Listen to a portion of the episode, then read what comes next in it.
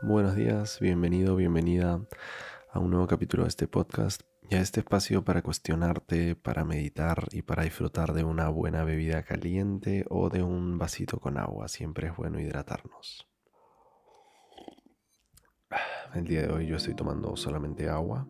Ya tomé café un poco más temprano, pero bueno, estoy un poco enfermo, así que necesito hidratarme bastante.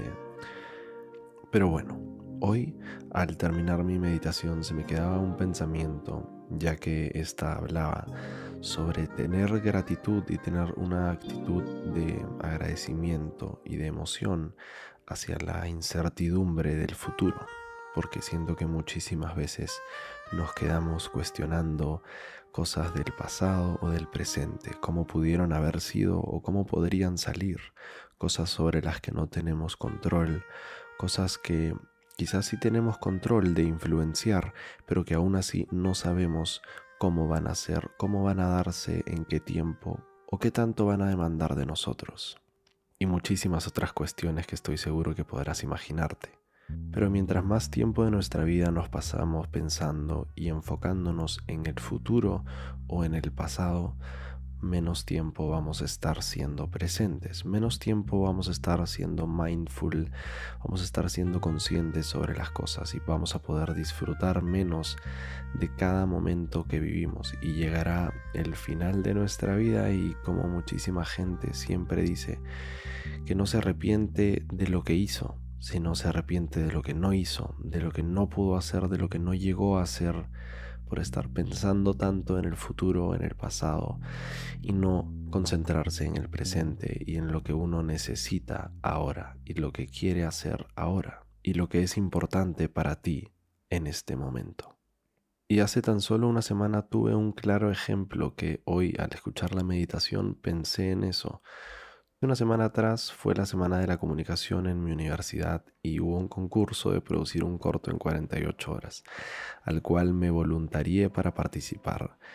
Pero aún así, por más que fue una experiencia muy emocionante, muy enriquecedora, bastante divertida, fue muy agotadora y desgastante. Tanto así que supongo que se me bajaron un poco las defensas de aquella noche o esos días estuve un poco débil por no haber comido bien o hidratado o descansado bien tanto que me resfríe. Pero bueno, el punto es que antes de que llegara la grabación de este corto, antes de que llegara el día en el que tengamos que empezar estas 48 horas de preproducción, producción y postproducción, yo estuve súper ansioso por el tema, estuve muy nervioso pensando, dándole vueltas, ni siquiera sabíamos el tema que teníamos que grabar porque era pues obviamente un concurso y tal y esta incertidumbre de no saber bien cómo iba a ser el asunto, qué tan difícil iba a ser grabar, editar, qué tanto tiempo nos iba a demorar cada cosa, fue un poco así como lanzarnos a la boca del lobo. Por supuesto que esto a mí, en lo personal, esta incertidumbre me genera muchísima ansiedad y me genera y me impide estar tranquilo los días antes o las noches antes a esta grabación, este evento que fue tan importante para mí. Y creo que puede pasar para cualquier evento importante que estés anticipando, que siempre, por más que sea algo emocionante, esa emoción se puede transformar a una ligera ansiedad y ya no estás tan emocionado, sino estás ansioso porque llegue el momento y luego un poco nervioso de que ya va a llegar y luego súper ansioso de que y así sucesivamente. Pero luego, ahora mirando atrás, después de toda esa ansiedad, después de todos esos nervios, todo salió muy bien, el corto salió genial y no solo eso, sino que también ganamos premios en la universidad por este corto. Yo que me encargué del sonido y de la edición, gané ambos premios en esas categorías, así que por supuesto que estoy muy contento y orgulloso de eso. Entonces está claro que esta ansiedad no es nada más que producto de mi cabeza, de mi mente, de mi imaginación.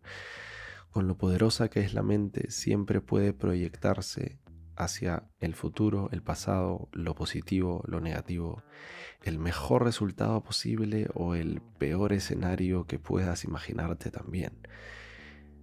Imagina que todo en verdad va a salir bien, que lo vas a lograr, que lo vas a entregar a tiempo, que vas a mandarte a cumplir con el reto, que vas a lanzarte a hablarle a esa persona, que vas a hacer ese cambio, que vas a probar esa nueva actividad y que todo va a salir bien. Imagina eso, ponte en esa situación. no siempre la vida va a salir todo bien y tampoco siempre va a salir todo mal.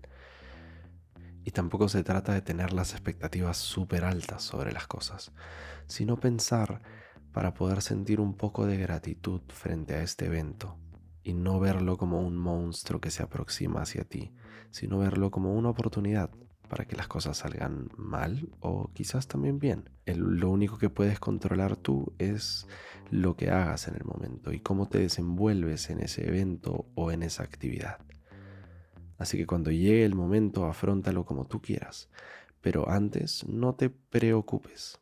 Bueno, todo lo mencionado me lleva a concluir que lo mejor, por lo menos para mí, pero te lo recomiendo bastante, es tomarse un día a la vez.